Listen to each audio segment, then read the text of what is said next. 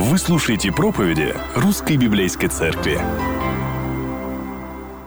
Перед проповедью мы с вами э, вновь обратимся к Слову Божьему. Евангелие от Матфея э, с 35 стиха.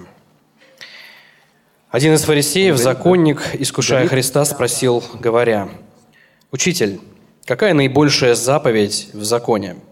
Иисус сказал ему, «Возлюби Господа Бога твоего всем сердцем твоим и всей душою твоею и всем разумением твоим». Это первая и наибольшая заповедь. Вторая же, подобная ей, «Возлюби ближнего твоего, как самого себя». На этих двух заповедях утверждаются весь закон и пророки. Спасибо, Даниил. Друзья, пожалуйста, присаживайтесь. Да, действительно, действительно видно, что наступило лето, почти наступило лето, наши ряды заметно поредели. А, да, кто-то в лагере, кто-то уже отправляется на отдых.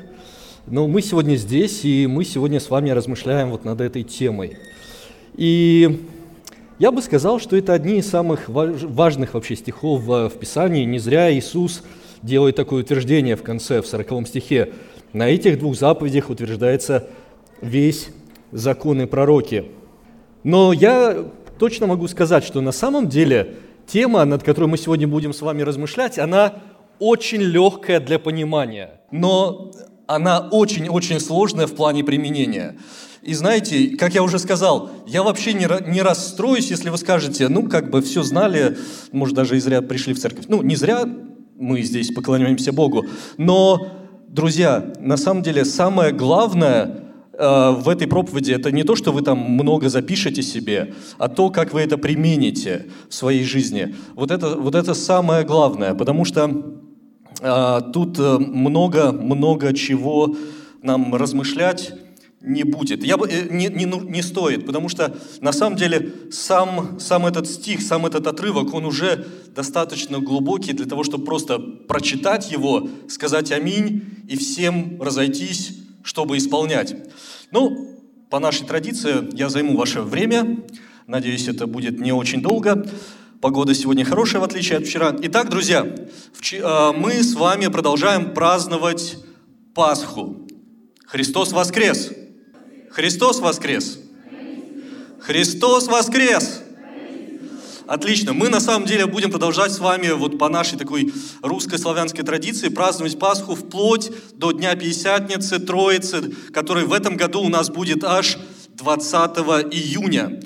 И это такие пасхальные праздничные дни, когда наш народ, и я надеюсь, мы сами открыты вот к такой, э, к разговорам на духовные темы.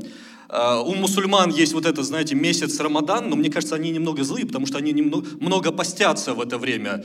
Ну, им нельзя там с восхода солнца до заката есть, они голодные. А, а мы продолжаем с вами, у нас такой а, 50 дней до а, Троицы, до Пятидесятницы, когда мы завершим вот это празднование, празднование Пасхи. Почему я вспоминаю сейчас об этом? Потому что вот этот текст из 22 главы Евангелия от Матфея, он является э, таким вообще вся эта 22 глава Евангелия от Матфея является такой главой, которая подводит нас к пасхальным событиям, о которых мы с вами раньше вспоминали, вот в начале мая. 22 глава, она подводит нас к пасхальным событиям. И вы знаете же, что Пасха а, – это бывший такой, ну, сейчас это наш христианский праздник, но евреи тоже празднуют Пасху. Пасха, вот это слово «песах», переводится как «пройти мимо». И это напоминает нам о том, что э, тогда, давно-давно в Египте, э, когда были вот эти, помните, 10 казней, и последняя казнь, десятая казнь, ангел проходил мимо чего? Проходил мимо домов.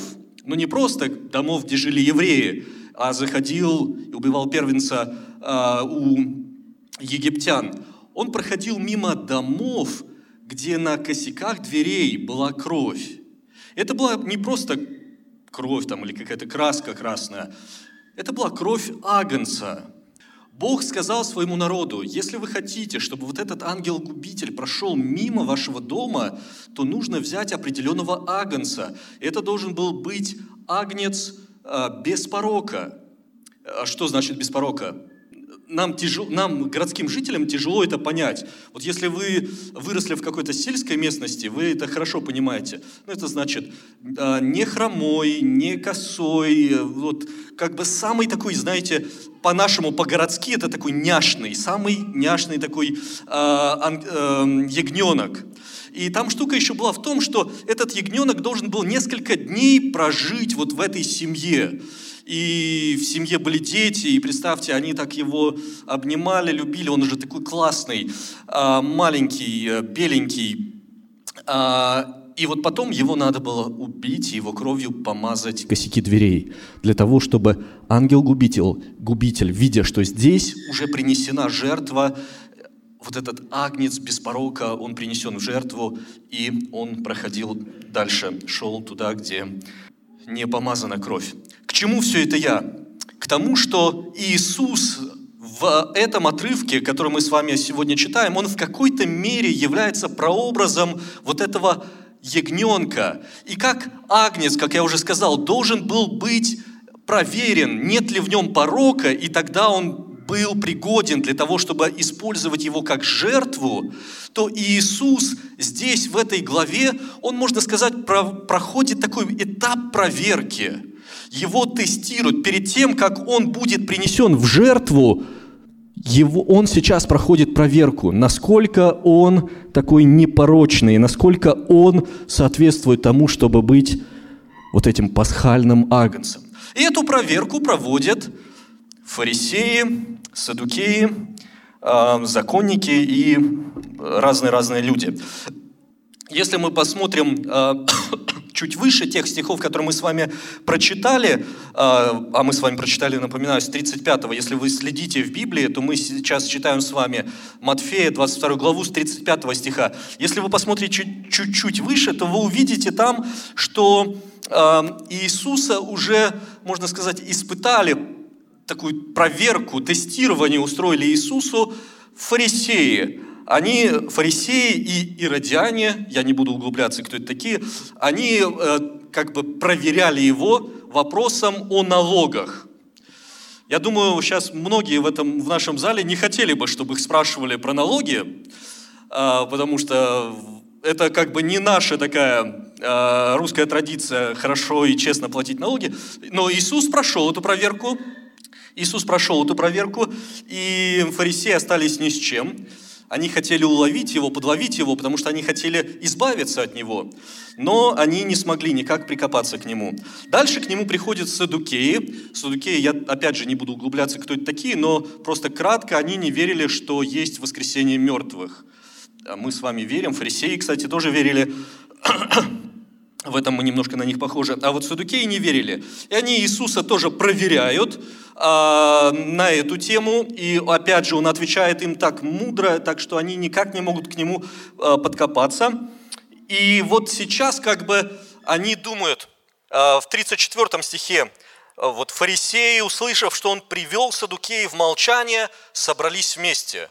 Они такой устроили там совет, что же нам делать? Кого бы нам выставить вот на этот бой против Иисуса в этот раз, кто бы его там нокаутировал словесно своим таким подковыристым вопросом. И они, они принимают решение выпустить э, вот в этот такой импровизированный ринг одного, э, мы читаем, законника. Э, в 35 стихе мы уже видим, что вот один законник, он выходит для того, чтобы опять же, подловить Иисуса. И я думаю, знаете, они думали, окей, эти провалились, эти провалились. Вот сейчас нам нужен лучший из лучших, чтобы уж точно, наверняка, сейчас подловить Иисуса так, чтобы мы его могли обвинить, и чтобы мы могли так все раскрутить, мы бы его потом судили, и вот избавились бы от него. А, это, знаете, как вот филистимляне выставляли Голиафа, против евреев. Вот они сейчас вот этого законника так выставляют э, против Иисуса. И он выходит и спрашивает, 36 стих, искушая Иисуса, он спрашивает, «Учитель, какая наибольшая заповедь в законе?» Какая наибольшая заповедь в законе? И прежде чем мы перейдем дальше, вот что я хочу, чтобы мы понимали. Нам надо понимать вот что. Он спрашивает здесь даже не про 10 заповедей. Штука в том, что э, евреи, вот эти иудеи, они посчитали все-все-все, что то, что мы называем Ветхим Заветом, для них, понятно, это дело не ветхий, у нас есть новый, а у них там Тора, Пятикнижие и вот все-все-все, все их Писание, они посчитали все законы, заповеди, которые встречаются в их Священном Писании, и они насчитали, что их там содержится 613, 613 заповедей. Из этих 613 э, заповедей у них есть 248 заповедей «делай», то есть такие предписывающие, а есть 365 заповедей по дням в году, легко запомнить, «не делай», как будто бы на каждый день чего-то не делай. А, кстати, сейчас вы увидите а, небольшую иллюстрацию на этот счет.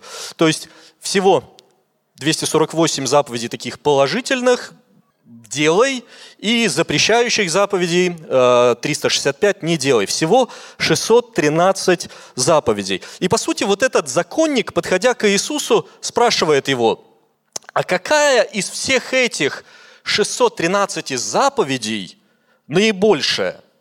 И как мы прочитали в 35 стихе, он не просто интересуется, знаешь, Иисус, а как ты думаешь, как бы, что, что самое главное? Он искушает, он хочет подловить Иисуса. И суть э, вот этой уловки, она заключается в том, что он хочет заставить Иисуса, чтобы он поставил акцент на одной из этих 613 заповедей, и потом его обвинение будет таким, что «ага, ты ставишь акцент на одном, а все остальное ты игнорируешь, все остальное для тебя не ценно, вот ты такой плохой и нехороший, и вот как бы э, они могут тогда уже прицепиться и обвинить его. Но Иисус без каких-либо долгих размышлений, он четко, понятно отвечает ему. С 37 стиха мы читаем, Иисус сказал ему, «Возлюби Господа Бога твоего всем сердцем твоим, всей душою твоею, всем разумением твоим. Сия есть первая и наибольшая заповедь.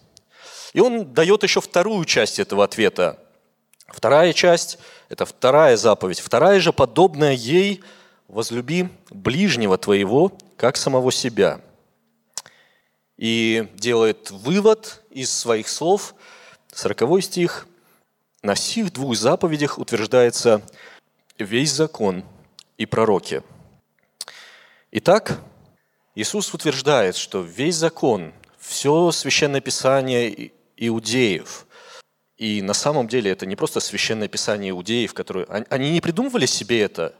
Надо понять, что сам Бог дал им это. Это божественное слово, слово от Бога. И то, что мы сейчас называем это Ветхий Завет, это никак не делает его хуже Нового Завета. Это Божье Слово.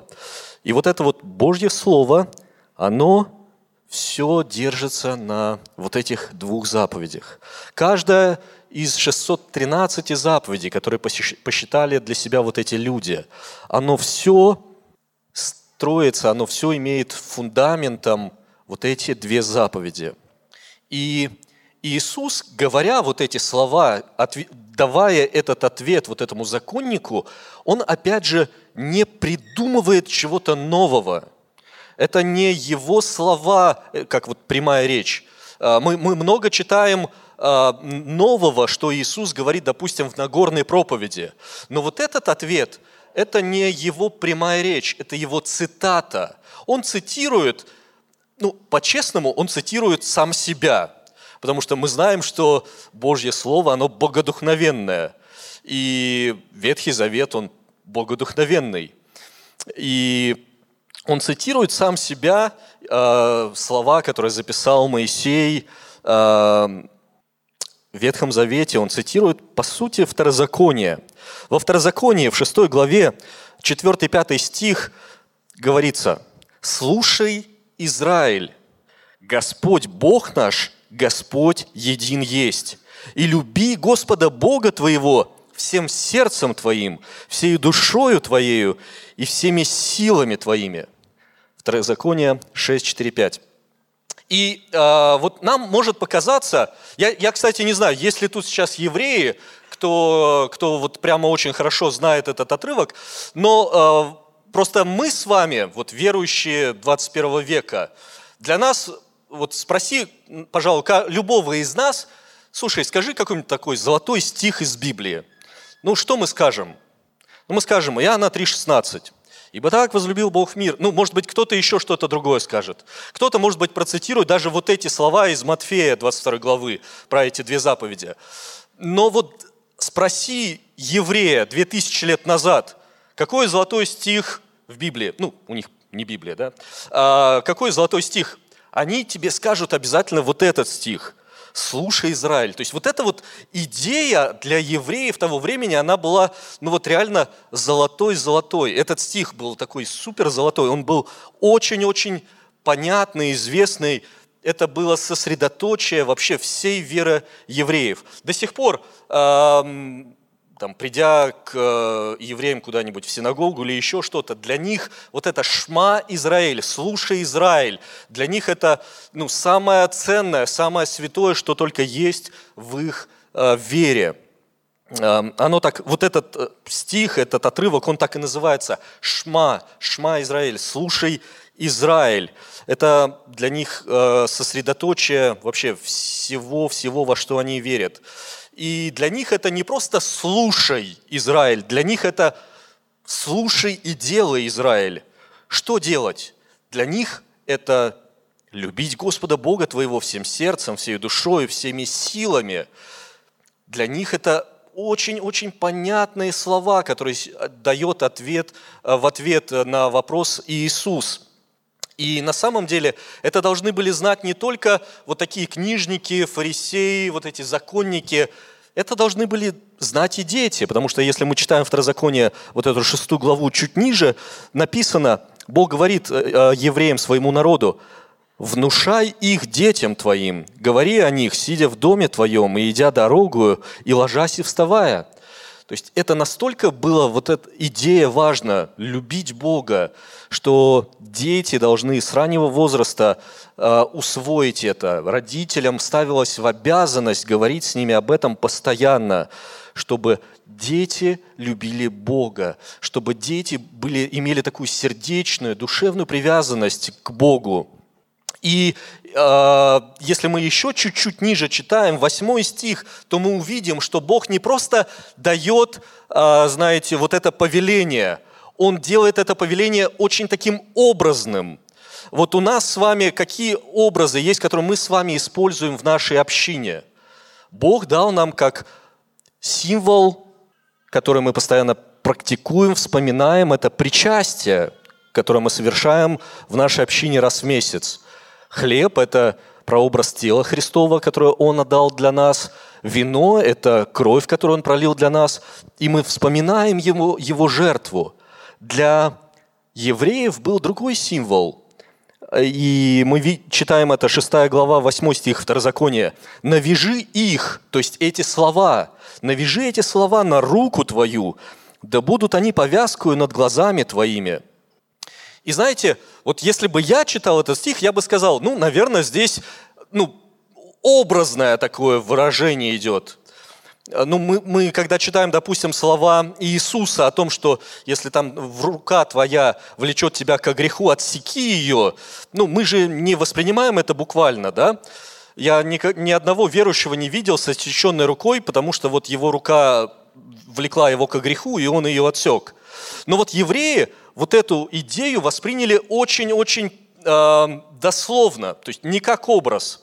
Э, я не знаю, будет ли у нас картинка тут, э, но у евреев есть такая штука, которая называется тфилин.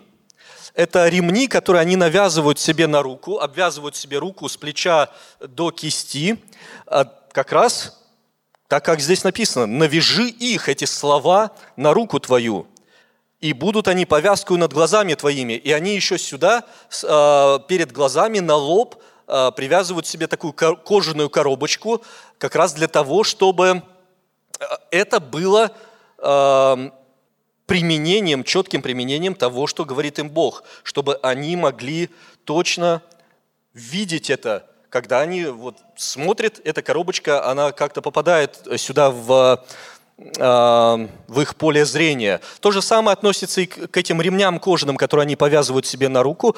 Ортодоксальные иудеи до сих пор это практикуют. Эм, знаете, когда-нибудь было в вашей жизни, что вы, допустим, палец поранили, и вот вы заклеиваете этот палец себе пластырем и чуть-чуть перетянули его – и оно вместо того, чтобы как-то успокоить боль, оно начинает еще больше так пульсировать. Или, может быть, повязку наложили слишком туго, и эта повязка тугая, она начинает вот пульсировать. И ты постоянно обращаешь внимание вот на эту повязку или на этот пластырь. А, да, кстати, вот эти ребята, а, видите, и руки перетянуты, и вот эта коробочка на лбу. А, и а, вот суть, суть вот этого ремня на руку была как раз в том, чтобы так перетянуть себе руку, чтобы она постоянно давала о себе знать. Вот эта боль, это дискомфорт, который вызывает этот ремень, он постоянно тебе должен напоминать вот об этом шма. Шма Израиль, слушай Израиль, Господь твой един есть. Люби Господа Бога твоего всем сердцем твоим, всей душой твоей всеми силами твоею. Евреи очень-очень, э, знаете, не, не образно восприняли эту идею, а стали делать так, как им сказано. Стали навязывать это на руки, стали делать коробочки с этими словами у себя перед глазами, чтобы постоянно, постоянно это было перед ними. Иисус, говоря, отвечая этому законнику, он говорит вообще суть, центр того, во что верили евреи. И то же самое касается и второй заповеди. Вторая заповедь, которую Иисус дает, он опять же не дает что-то новое. Он говорит о том, что эти люди уже очень-очень хорошо знали. Он цитирует из э, э Левита, 19 глава, 18 стих. Там Бог говорит, не мсти и не имей злобы на сынов народа твоего, но люби ближнего твоего, как самого себя. Но люби ближнего твоего, как самого себя. Я Господь. Итак, друзья, Иисус дает ответ вот этому законнику. Какая заповедь наибольшая в законе? И он называет две заповеди из закона. Он говорит, люби Бога и люби ближнего. И это на самом деле говорит нам о том, что суть закона, суть того, что мы с вами называем Ветхим Заветом, это любовь. Было много заповедей. Были заповеди, как убить животное правильно, как принести правильно все сожжения. Но суть, которой Иисус сводит все учение закона – это любовь. И вот что нам надо, друзья, с вами понять. У евреев было, как вы видите, 613 заповедей. Все их можно было так или иначе свести к десяти основным заповедям, которые Бог дал Моисею там, на Синае. Но эти десять заповедей, их можно свести к первой и второй, о которых говорит здесь нам Иисус. Но по сути и первая, и вторая говорит нам о чем? Говорит нам о любви. И первая и вторая заповедь говорит нам о любви. Друзья, суть Божьего Слова, суть э, закона, который Бог дал своему народу, заключается в любви. В том, чтобы мы любили Бога и любили ближних – любили людей, которые находятся вокруг нас. Опять же, это очень просто для понимания, но это очень непросто для нашего применения. И на самом деле, друзья, если мы признаемся сами себе, будем честны сами с собой, то мы сами постоянно попадаем в ловушки – в ловушки, э, в которые попадали вот эти вот и книжники, и фарисеи, и садукеи, о которых мы так читаем в Библии и считаем, вот они такие нехорошие, они там э, пытались какие-то мелочи исполнить, а Господа Мессию они распяли. Но на самом деле мы тоже попадаем в ловушки, когда мы не принципиальное в глазах Бога ставим на первое место. Когда мы очень правильные и нужные вещи – ставим на первое место, и это замещает в нас вот эти два момента – любовь к Богу и любовь к ближнему. Как это происходит? Это происходит, когда мы, например, начинаем оценивать свое христианство с точки зрения наших дел. Когда мы оцениваем свое христианство с точки зрения наших дел. Или же, когда мы начинаем оценивать других людей с точки зрения их дел. Вот в этом случае мы попадаем в ловушку. То же самое делали вот эти вот э, евреи, с которыми Иисус ведет вот эту такую полемику – они ставили не принципиальное выше вот этих двух заповедей, которые являются фундаментальными. Друзья, в Откровении, я хочу напомнить, что в Откровении есть одна, э, упоминается, в Откровении Иоанна Богослова упоминается одна очень классная церковь. Она очень верная, библейская, она очень служащая. Это Ефесская церковь. Церковь города Ефеса. Но вот этой церкви Иисус ставит в укор то, что они поставили, пусть и важное, но они поставили это важное над главным. В Откровении 2 глава, со второго стиха мы читаем про эту церковь. Иисус говорит им, «Знаю твои дела», обращается он к церкви, «Знаю твои дела, труд твой, терпение твое, то, что ты не можешь сносить развратных, испытал тех, которые называют себя апостолами, а они не таковы, и нашел, что они лжецы. Ты много переносил, ты имеешь терпение, и для имени моего трудился и не изнемогал. Слушайте, очень крутая Ефесская церковь. Вот бы нам быть такой церковью. Это прямо пример и образец. Дела есть, труд есть, терпение есть, а, борьба за святость есть. Знаете, они такие классные апологеты, они разобрались, что были какие-то апостолы, но они не апостолы. Они разобрались, что это просто лжецы. Они много переносили, много терпения, много труда.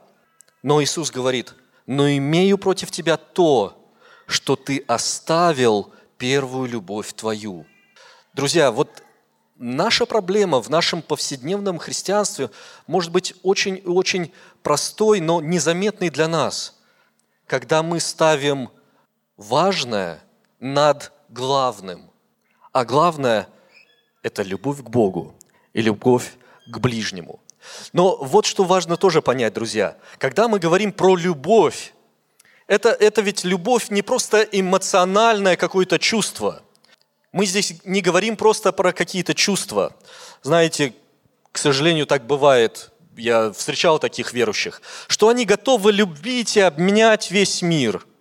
Я и этого братика люблю, и эту сестричку люблю, и коровку люблю, и лошадку люблю, и солнышко люблю, и всех-всех-всех люблю. Но любовь – это не просто какая-то эмоция, это не просто чувство. Любовь, она всегда конкретна. И вот как нам, как нам любить Бога, как нам любить ближних? Мы сейчас попробуем с вами с этим разобраться. Я бы хотел, чтобы мы сделали это на основе, опять же, Писания. И раз уж мы сегодня много говорим на тему закона, то именно к нему-то мы сейчас обратимся э, к десяти заповедям. Я уверен, что это один из лучших моментов, в которых Бог дает нам понимание, как нам любить Бога и любить ближних. Если мы внимательно посмотрим на эти 10 заповедей, а, то мы увидим, что первые четыре из них говорят о любви к Богу, а шесть последние говорят о любви к ближним. Итак, как нам любить Бога? И эти заповеди, они записаны в Второзаконие 5 глава, и вот первая заповедь – это 5 глава, 7 стих. «Да не будет у тебя других богов, Бог говорит своему народу, Бог говорит нам сегодня с вами, народ Божий, да не будет у тебя других богов. Как нам любить Бога? Знаете, я попробую это проиллюстрировать таким образом. Вот у меня есть жена, Вероника. Представьте, она спрашивает меня, Занин, ты меня любишь? Она честно, часто спрашивает меня так. Я говорю, ну, конечно, родная, люблю очень сильно. Но, правда, я еще кое-кого люблю. А, у меня еще есть несколько женщин. Э, это неправда. Это чтобы вы поняли просто, о чем речь. А, то есть представьте, чтобы, что я бы ей вот так ответил. Но это не любовь. Что я люблю тебя и еще там много кого. Или хотя бы кого-то. Это не любовь. Когда Бог говорит, да не будет у тебя других богов, это значит, Он есть только один, который, которого мы любим, которому мы направляем все наши чувства, все наши помышления, все наши приоритеты, они только к Нему. Это значит, что у нас не просто, мы не просто, там, знаете, в воскресенье мы в церкви, а в пятницу мы пошли в мечеть Аллаху поклоняться. Здесь не об этом речь. Здесь не речь о том, что мы там поехали куда-то на Пхукет и в буддийских храмах там еще поклоняемся. И там, не знаю, что там ставят, свечки, не свечки, неважно. Не, об этом речь. Речь о том, что именно Бог должен быть единственным, на которого направлены все наши чувства и помышления. Знаете, в Писании есть э, такие, на самом деле, кажется, странные слова. По крайней мере, не так давно я очень долго пытался объяснять это своим детям, когда мы читали с ними Библию. Э, в Евангелии от Луки написано, э, написаны такие слова. Это Иисус говорит людям, «Если кто приходит ко мне и не возненавидит отца своего и матери своей, жены и детей, и братьев и сестер, и притом и жизни всей своей, тот не может быть моим учеником. Кто не возненавидит, не может быть моим учеником. И кажется, на первый взгляд, что Иисус здесь учит нас ненавидеть других людей. Но на самом деле, когда мы говорим с вами в контексте любви, в контексте любви к Богу, к Иисусу, то вот суть этих слов. Мы должны любить так сильно Бога, что наша любовь к остальным нашим близким людям или чему бы то ни было еще, оно должно быть похоже на ненависть. Мы должны так сильно Бога любить, чтобы Он был единственным, чтобы мы могли пожертвовать ради Него всем остальным и всеми остальными. Вот об этом здесь говорит Иисус. Об этом здесь говорит Бог.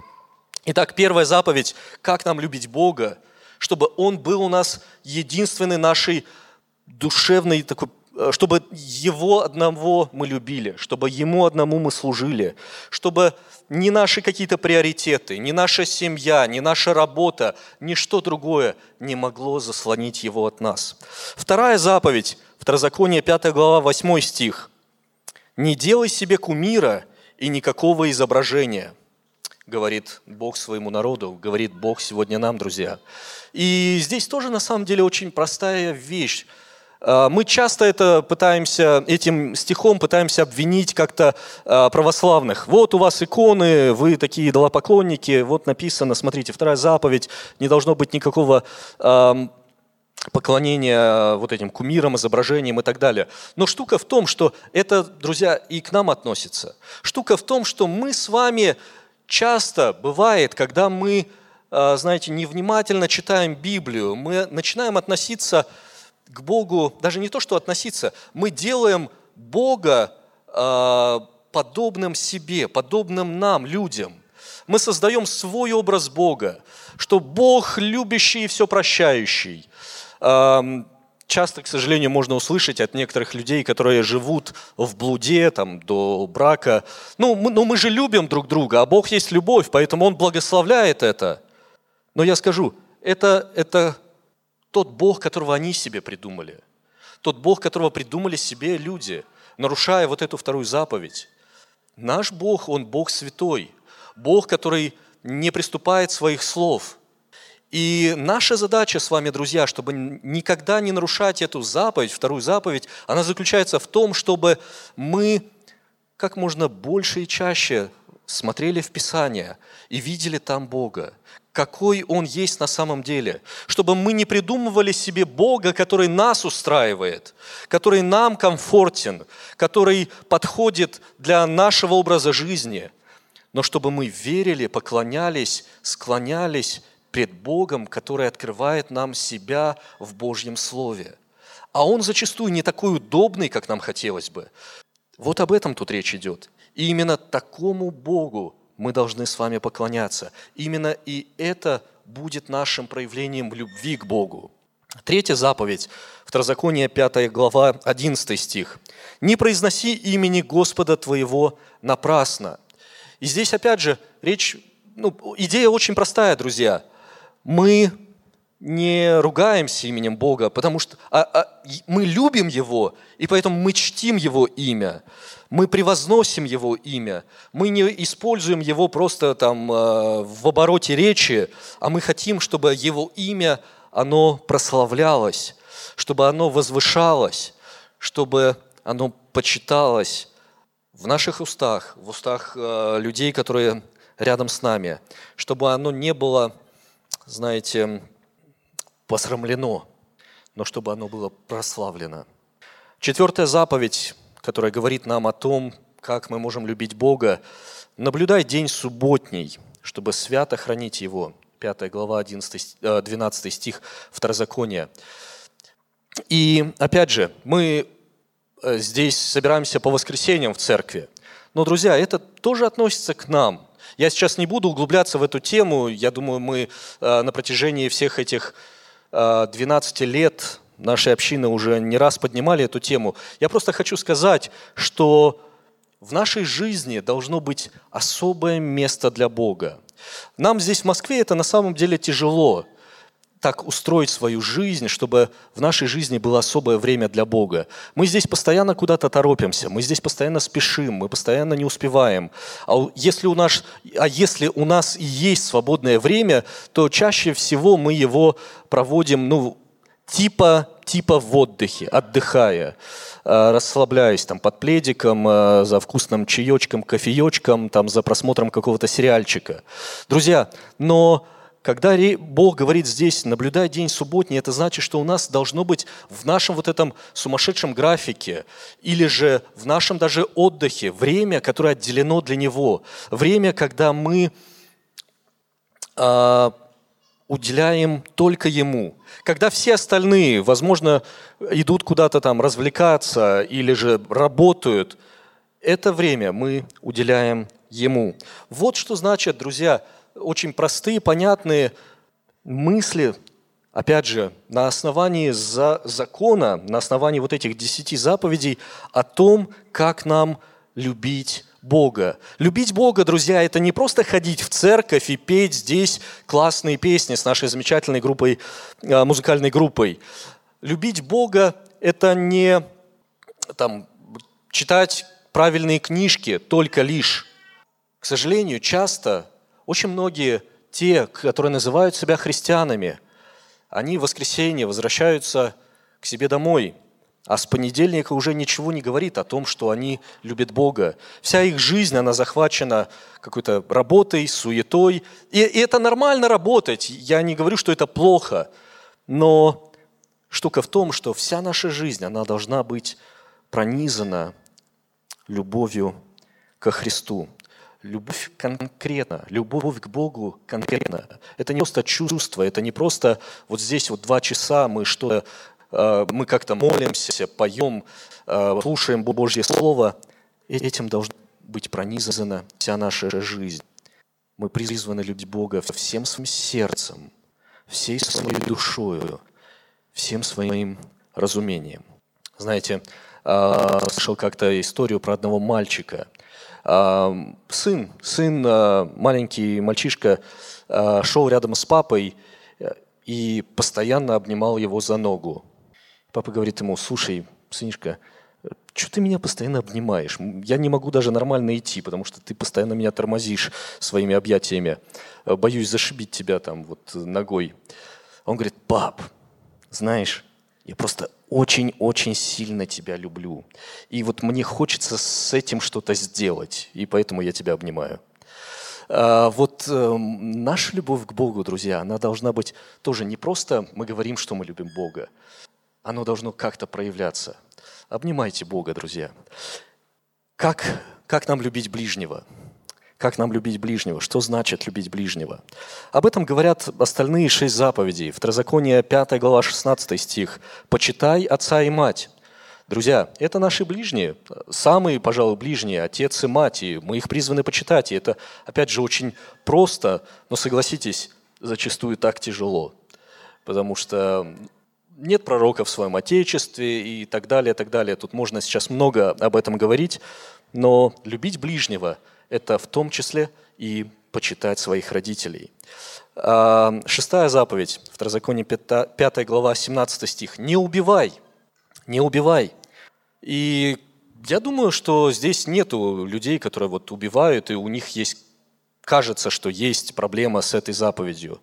Но когда мы читаем Новый Завет, Иисус очень сильно повышает ставки в отношении этой заповеди.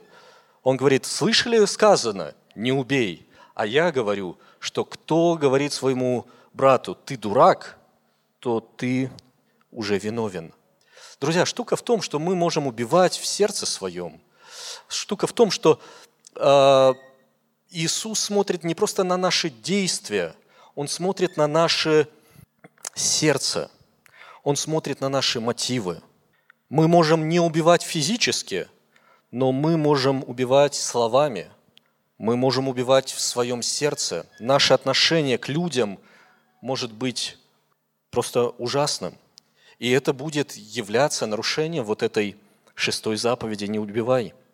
Опять же, еще раз хочу повторить, эта заповедь, она касается не только действий, каких-то действий, у нас, знаете, есть законы в нашей Российской Федерации, по которым, если ты убил, ты сядешь. Но Иисус говорит здесь нам, что твое, твоя любовь по отношению к ближнему – это, это твое доброе расположение к людям. Ты хорошо думаешь о людях, ты хорошо относишься к людям, ты заботишься о людях. Твое сердце, оно расположено служить, оно не злится оно не выговаривает какие-то гадости людям. Вот что значит «не убивай». Седьмая заповедь – «не прелюбодействуй». Второзаконие 5 глава, 18 стих. И опять же, а, важно отметить, что это не касается только лишь вот, а, там, полового акта совершенного, и тогда здесь э, вы виновны в этом, а, в этом в нарушении этой заповеди.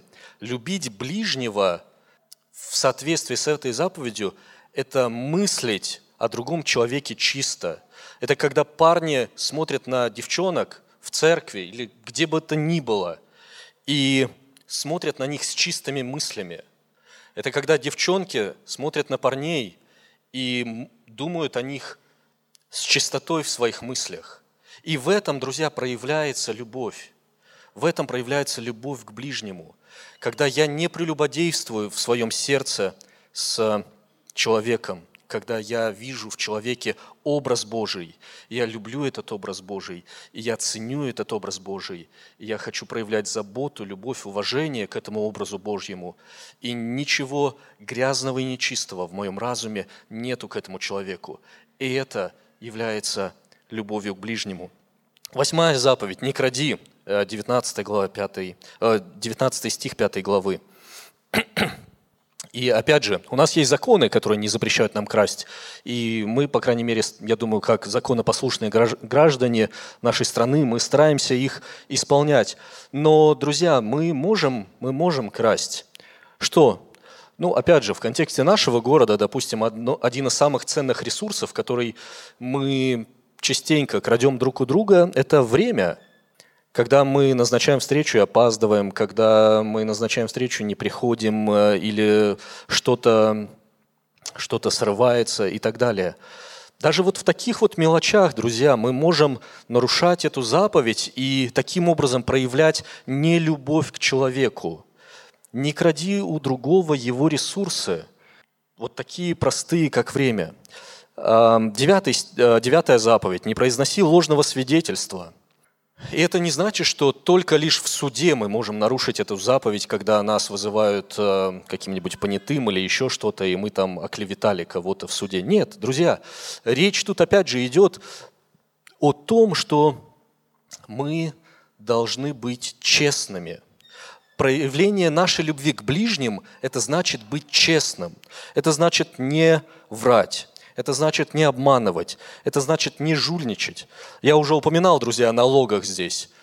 К сожалению, я думаю, многие из нас, они э, ну, в, этом, в этом плане нарушают. э, эту заповедь. Конечно, можно сказать, ну, заплатить налоги – это не значит проявить любовь к ближнему, это значит проявить любовь к нашей стране, к ее налоговой системе. Ну, возможно, но, по крайней мере, здесь об этом тоже идет речь. Студенты, школьники, кто сейчас будет сдавать экзамены, если вы планируете списывать, знайте, что вы тоже будете нарушать эту заповедь.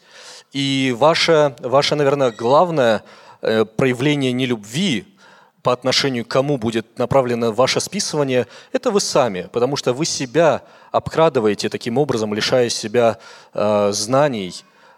Итак, друзья, последняя заповедь, десятая, не желай. Я напоминаю, что мы смотрим на все эти заповеди, не просто мы бежим по ним, чтобы понять, что они говорят. Мы смотрим на них в контексте того, как мы можем любить наших ближних. Первые четыре заповеди, как мы можем любить Бога, шесть следующих, как мы можем любить своих ближних. И последняя, десятая заповедь, не желай, пятая глава Второзакония, 21 стих.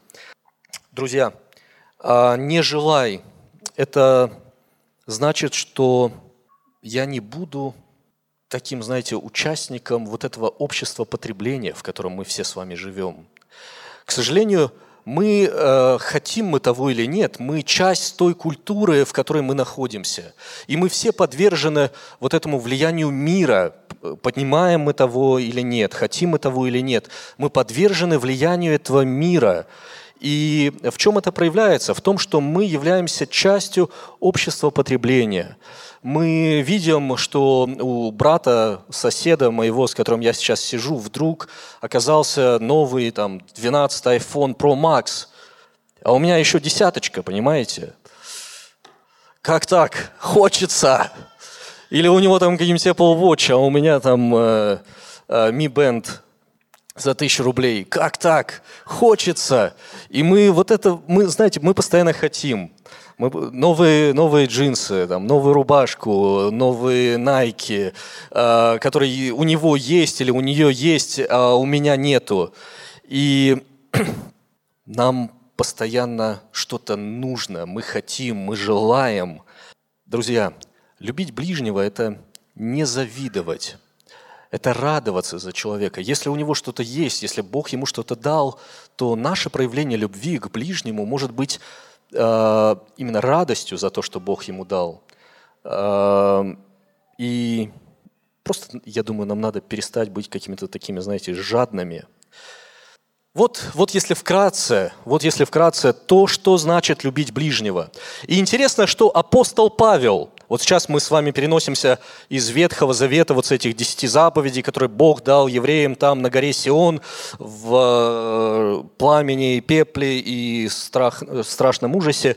Э, если вы не понимаете, о чем я говорю, перечитайте это дело из Ветхого Завета. И мы переносимся с вами вот из Ветхого Завета в Новый Завет. Апостол Павел, апостол язычников, он в своем послании к римлянам в 13 главе говорит такие слова – 13 глава, 9-10 а, стихи.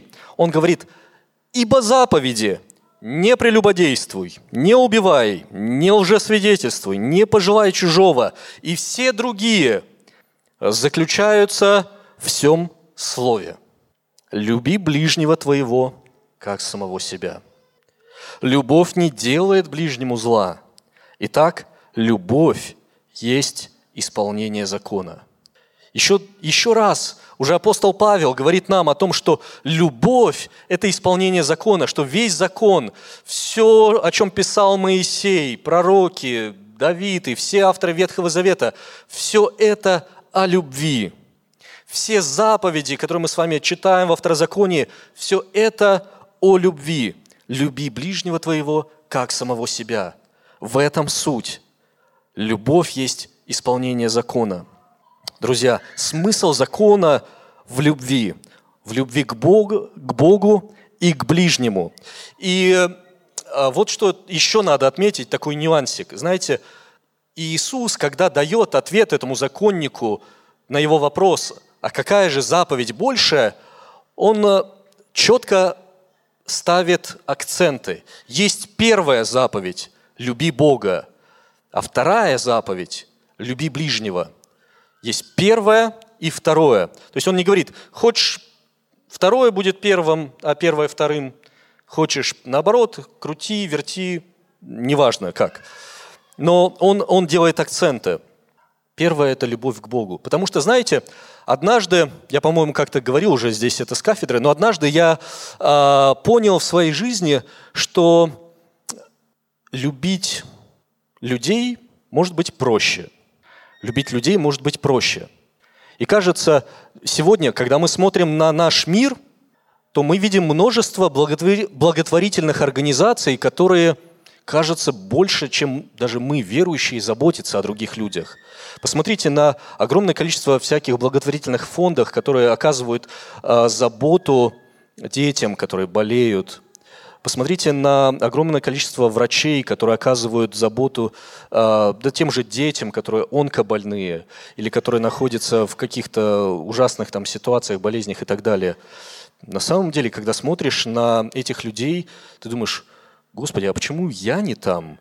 Почему вот э, в моей жизни нет такого?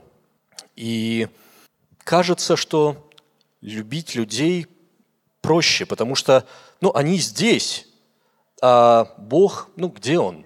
Гагарин летал в космос и Бога не видел. Как, как любить Бога? Знаете, я скажу, что э, собак еще проще любить, мне кажется. Или кошечек. Э, потому что тоже, вот, э, я не знаю, видели вы у нас в городе или нет, огромное количество всяких бигбордов висит. Типа, твоя собака у нас, там, приди, забери собаку э, в приют. И иногда, мне кажется, мы, мы пытались просто в нашей семье как-то взять собаку, не получилось, но это отдельная история, могу как-нибудь за кофе вам рассказать. А, но мы пытались взять собаку, и мы были в шоке, сколько людей и сколько денег тратится вот на все эти, всю эту экосистему а, около собачную. Знаете, но, но вот, вот к чему я веду, друзья. Кажется, что любить вот человека, который вот здесь, вот проще. Ну, пошел кофе купил, угостил конфеткой или еще что-то сделал. Но на самом деле полюбить человека мы сможем только тогда, когда мы любим Бога. На самом деле полюбить человека. То, что нам может казаться любовью, проявлением какой-то заботы, оно может на самом деле только казаться любовью проявлением заботы. Настоящую любовь проявить к человеку может только тот, кто любит кто любит Бога. Но я признаюсь, что иногда кажется, что любить Бога намного проще, чем человека. Знаете, я понял, что в какой-то момент своей жизни я понял, а, когда я еще был не женатый человек, я понял, что, вот, допустим, любить Бога мне проще, чем любить мою сестру. Скажите, кто, кто испытывал что-то подобное в своей семье? Да, когда тебе вот ты, ты ходишь в церковь, ты поешь песни, и ты, кажется, классный христианин, а у тебя под боком есть человек, которого я надеюсь, она не смотрит трансляцию, а, которого ты там вот прямо не переносишь. Ну, у нас все нормально с ней, это было давно уже. А, бывает и так. Но, друзья, если я говорю, что люблю человека, а Бога не люблю, то все это все это, к сожалению, не работает, все это только слова. Я не могу любить Бога и при этом не любить людей. Но я не могу по-настоящему любить людей, если я не люблю Бога. Но знаете, опять же, Иисус, Он повышает постоянно ставки. И вот э, в Евангелии от Матфея в 5 главе 44 стихе, это Нагорная проповедь, Он говорит нам вообще слова, которые, э, которые кажутся просто, ну, немножко странный, как минимум. Он говорит, любите врагов ваших, благословляйте проклинающих вас, благотворите ненавидящим вас и молитесь за обижающих вас и гонящих вас. Народ, иногда нам тяжело любить там, наших родителей, маму, папу, э, сестру, брата. Нам тяжело любить там, учителя. Э, может быть, кому-то даже пастора тяжело любить. Э, надеюсь, я вот как лидер малой группы, надеюсь, меня все любят. Ну, может быть, тоже кому-то тяжело, когда я затягиваю наш разбор деяний уже слишком Кстати, я не знаю, сколько времени, может быть, вы тоже уже думаете, что э, все, хватит его любить, уже надо идти пить кофе, а у меня еще э, три листа. Э, я буду краток, народ, я постараюсь сократить. Нам тяжело любить вот здесь, вот нас, наших родных, близких, но Иисус говорит, любите врагов, любите врагов. И это, знаете, не просто какие-то такие шуточки, там, знаешь, ну, с сестрой поссорились, помирились. Нет, он говорит, любите тех, кто готов вас убить. Любите тех, кто ненавидит вас. Любите тех, кто делает вам осознанно зло. И кажется, вот по-человечески, это, это вот вообще нереально. Но Иисус, Он не просто ставит точку в этом предложении, Он говорит, как это, как это возможно – он э, в 45 стихе поясняет, «Да будете сынами Отца вашего Небесного, будьте совершенны, как совершен ваш Небесный Отец».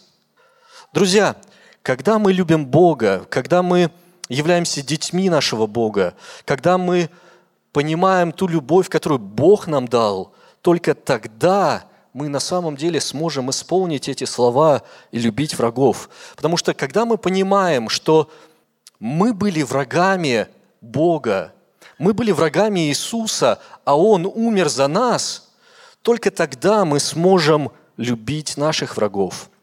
В первом послании Иоанна, евангелист Иоанн пишет э, такие слова. «Возлюбленные, будем любить друг друга, потому что любовь от Бога любовь от Бога. И всякий любящий рожден от Бога и знает Бога. Друзья, я уже сказал, что нам бывает тяжело любить нас вот друг друга здесь в церкви. Возможно, если вы были когда-то в формате там какой-то малой группы или еще что-то, в каком-то сообществе верующих, вы знаете, что есть люди такие нормальные, простые – а есть люди, которые тяжелые, и кажется, вот лучше бы его тут с нами не было. Или если он тут будет, я лучше куда-нибудь там, не знаю, в другую малую группу переведу, перейду.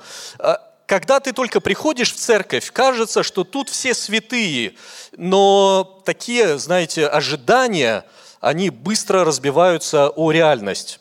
А, вы можете вспомнить много смешных мемов, да? Ожидание, реальность. Ты приходишь в церковь, тут кажется, все должны святые, тебя все должны любить, а, тебе, о тебе должны все заботиться, но потом ты побудешь немножко в церкви, и кажется, не такие уж и святые тут все. Кажется, есть э, люди, ну, вредные, есть, э, которые не горят проявлять о тебе какую-то заботу, которые не хотят отвечать на твои нужды. Кажется, у меня вот нужда, а они говорят, ну ладно, мы помолимся. Еще не знаем, помолились они или нет. Да, это ж не проверишь. Мы любим так носить бремена друг друга, типа мы помолимся. Эм, так, я думаю, что мне сократить. Но, но, друзья, Давайте мы признаем, что мы-то здесь, в церкви, мы все далеко не святые. Мы грешники, которые только идут путем освящения. Иисус нас нашел, Он а, открыл нам глаза на истину, но наше понимание истины, оно еще далеко не совершенное. А, наше отношение к людям, наша любовь к людям, она далеко не совершенная. И поэтому нам в церкви тяжело любить. И я бы даже хотел попросить вас сейчас вот повернуться к вашему соседу, там, спереди, сзади, сбоку, с э, одного, там, с другого. Скажите просто друг другу, слушай, э, потерпи меня немного, э, потому что я понимаю, что я, ну, я не очень хороший. Я реально не очень хороший. Потому что, ну, на самом деле, друзья, церковь это не сообщество святых, это сообщество грешников, которые только хотят быть святыми, только идут этим путем преображения. И, друзья, я уверен, что мы как церковь, мы как община, мы должны быть известны именно нашим, нашей любовью нашими отношениями друг к другу, отношениями любви друг к другу. И нам на самом деле в РБЦ это очень непросто сделать, потому что мы достаточно большая община. И признаюсь честно, я очень многих членов нашей церкви не знаю даже не то, что по имени, я даже в лицо-то вас не знаю, народ. Кстати, если вы меня тоже первый раз видите, можем потом познакомиться после богослужения. Но а, я уверен, что мы должны прилагать все усилия для того, чтобы созидать эти отношения любви, потому что именно об этом говорят много текстов. Знаете, если бы нам было легко любить друг друга, то в Писании, в Новом Завете не было бы так много текстов на тему «любите друг друга». Если мы будем внимательны к Божьему Слову, мы увидим много текстов в отношении верующих людей. Любите друг друга. В посланиях, в посланиях Павла очень много повторяется это. Любите друг друга, любите друг друга, заботьтесь друг о друге, наставляйте друг друга, назидайте друг друга, любите друг друга. Это постоянно, постоянно, постоянно мы встречаем это.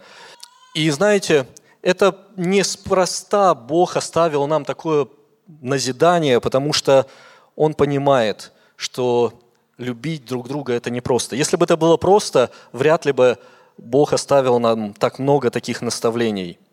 И я уверен, что мы как церковь, мы должны, да, мы должны быть известны а, нашей преданностью к изучению Писания, к нашему верностью в толковании Библии, в нашем правильном вероучении.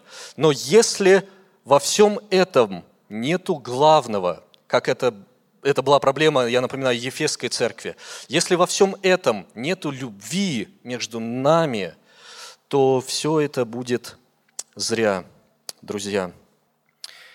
И это должно выражаться, опять же, не просто а, вот здесь в воскресенье, когда мы пришли, мы там пообнимались, а, братья пообнимались, сестры поцеловались. А, это не просто наше какое-то заявление. Да, мы церковь, которая любит друг друга, мы э, церковь, э, которая заботится друг о друге. Это должно быть в наших каких-то определенных действиях. Когда мы приходим сюда, например, как это может быть? Когда мы приходим сюда, мы не просто здесь зрители, мы не просто пришли, знаете, как вот в такой э, духовный ресторан, шеф-повар нам что-то приготовил, официанты это красиво подали, э, мы десятину положили и ушли. Нет, друзья, когда мы говорим о том, что мы должны любить друг друга, это значит, что мы должны участвовать как-то в жизни друг друга. Э, на основании десяти заповедей, вот этих с пятой по, с пятой по десятую, мы уже посмотрели на варианты, как это может выглядеть. Но мы точно будем светом и солью этому миру, если мы будем проявлять заботу настоящую на деле.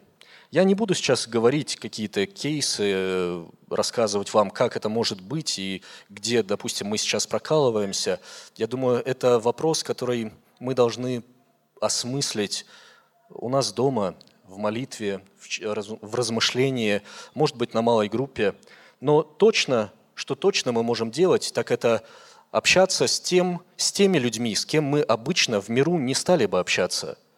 Вот в этом-то и уникальность церкви, то, что в церкви уже нету, как, опять же, мы читаем в Божьем Слове, ни рабов, ни свободных, ни мужеского пола, ни женского. То есть тут нету никаких разделений. В миру мы видим разделение людей то есть если ты хорошо зарабатываешь и ездишь э, на какой-нибудь там Тесле, не знаю, а, то ты не общаешься с тем, кто ездит на автобусе. Но вот такого в церкви, друзья, быть не должно. В церкви не должно быть группы компашек, где нам вот комфортно, удобно, и мы общаемся только нашей вот э, компашкой и никого туда не пускаем извне. Мы, наоборот, должны смотреть, думать о тех людях, кого мы не знаем, и кому мы могли бы послужить, пригласив в гости, пригласив, э, не знаю, просто прогуляться, ближе познакомиться. Это и есть конкретное проявление любви в церкви, любви в общине. Друзья, нам тяжело любить друг друга, но мы любим не потому, что наш брат или наша сестра какой-то классный, он заслуживает любви. Мы любим, потому что я рожден от Бога и знаю Бога. Потому что я познал любовь Бога. Я люблю, потому что я знаю спасительную Божью благодать.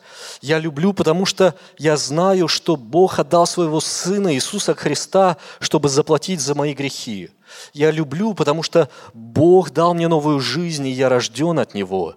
Я люблю, потому что я родился свыше, потому что у меня новое сердце, потому что Божий Дух живет во мне. Вот почему я люблю. Потому что я познал Божью любовь на кресте – когда там был распят Иисус Христос. И из-за этого я могу любить других людей, только из-за этого. Единственный способ любить, по-настоящему любить, это знать любовь Бога, это жить любовью Бога, друзья. Я завершаю. Мы говорили сейчас много о чем, но в качестве просто вашей проверки. Скажите, друзья, Какая главная характеристика христианина? Главная характеристика христианина – это не то, что он ходит в церковь, хотя это важно и нужно. Главная характеристика христианина не то, что там кто-то родился в христианской семье, и у него там какое-нибудь христианское имя. Не знаю. Последнее такое интересное христианское имя, которое я встретил, было Серафим. Но это не делает тебя христианином. Главная характеристика христианина, народ, что это? Это любовь. Это любовь. И именно поэтому, по тому, есть ли у меня любовь к Богу и к ближним, мы на самом деле можем узнать, а вообще я рожденный свыше человек, я вообще а, возрожден ли, я вообще дитя Божье. Если я действительно христианин, то я люблю Бога и возрастаю в этом. Я стараюсь любить ближних и возрастаю в этом. Но если этого нету в моей жизни, то, скорее всего, я просто пока играю в какую-то игру под названием христианство. И играю там роль под названием христианин или христианка. Возможно, я просто воспринял какой-то такой, знаете, церковный образ жизни, но мое сердце, оно не изменилось там не произошло никаких изменений, если во мне нету вот этой любви к Богу и к ближним. Друзья, и важное слово для каждого из нас. Если вы сегодня, будучи здесь в церкви, или, может быть, вы смотрите нас в трансляции, и вы понимаете, что вы, возможно, выглядите как христианин, у вас есть, казалось бы, все внешние атрибуты христианина, но в вашем сердце есть ненависть, в вашем сердце есть не любовь, а, возможно, просто нету любви к Богу, то, возможно, вы просто действительно выглядите как христианин, но не являетесь христианином. И поэтому очень важно всем нам заглянуть в свое сердце, быть честными с самим собой и ответить сам, самим себе на этот вопрос. А люблю ли я? Люблю ли я действительно Бога всем своим сердцем, душой и разумением? Люблю ли я моих ближних – если нет, то нам надо что-то делать с этим, друзья. Кто-то из вас может сказать, а мне тяжело в моей жизни увидеть Божью любовь. Моя жизнь настолько сложная, я перенес столько испытаний, я, я столько всего перенес. О какой любви Бога может идти речь?